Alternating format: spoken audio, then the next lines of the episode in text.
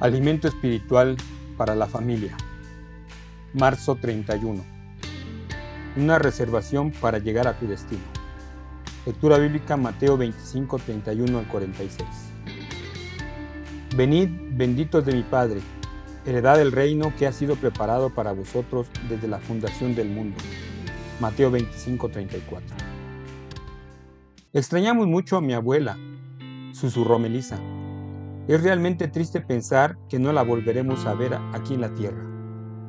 Luego Melissa levantó un poco la voz. Pero estamos contentos de que se encuentra en el cielo. Estoy contenta de que la veremos allí. Su compañera de escuela hizo un gesto. ¿El cielo? No entiendo de qué vale creer en el cielo, dijo ella. Yo creo que cuando uno se muere, se acabó todo. ¿Dónde está el cielo? ¿Arriba en las nubes? Uno no puede simplemente flotar en el aire. ¿Cómo puedes creer en el infierno? Es simplemente un montón de piedras y lava dentro de la tierra. Lamento tener que ser la que te diga esto, pero tienes que admitir que tu abuela ha dejado de existir. Para Melissa es triste tener que escuchar esto de alguien que considera su amiga. Además, lo que ésta le dijo es totalmente falso. Aunque la Biblia no nos da el lugar específico donde está el cielo, no es un cuento de hadas. La Biblia enseña que hay un cielo real y un infierno real. Jesús le dijo a sus seguidores que se iba para preparar un lugar para ellos. Ver Juan 14:2.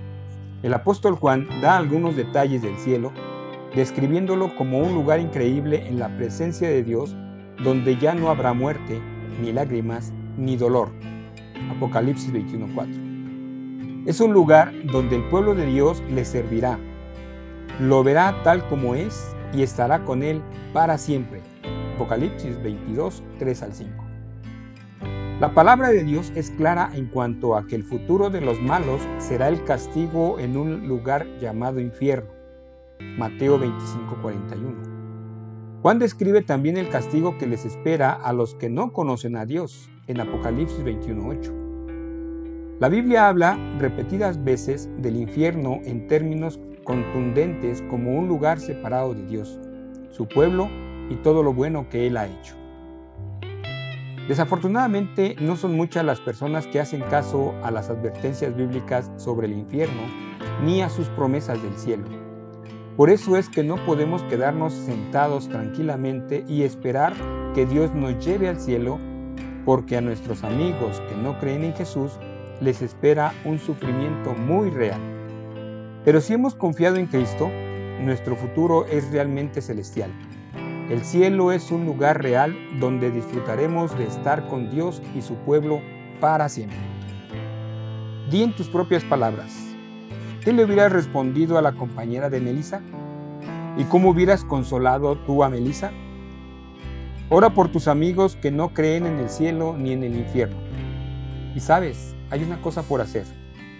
Usa una concordancia bíblica y busca referencias sobre cielo e infierno. ¿Qué nos enseña la Biblia? Que esto pueda fortalecer tu fe en Dios y recuerda, estás escuchando Alimento Espiritual para la Familia. Que Dios te bendiga.